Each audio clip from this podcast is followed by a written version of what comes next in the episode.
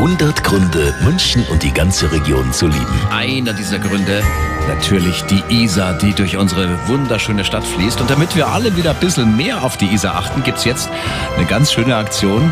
Die Aktion Isarherz nämlich.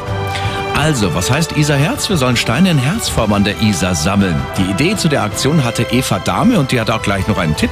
Also ich glaube, ich habe mir jetzt im Laufe der vielen Jahre so einen Scanblick schon antrainiert. Ich kann empfehlen, wenn man mitmacht und es sich leichter machen will, dann geht man am besten nicht mittags, sondern man geht morgens oder sehr gut ist auch abends, wenn nämlich die Steine Schatten werfen.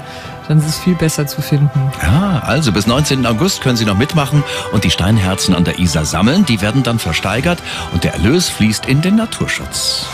100 Gründe, München und die ganze Region zu lieben. Eine Liebeserklärung an die schönste Stadt und die schönste Region der Welt.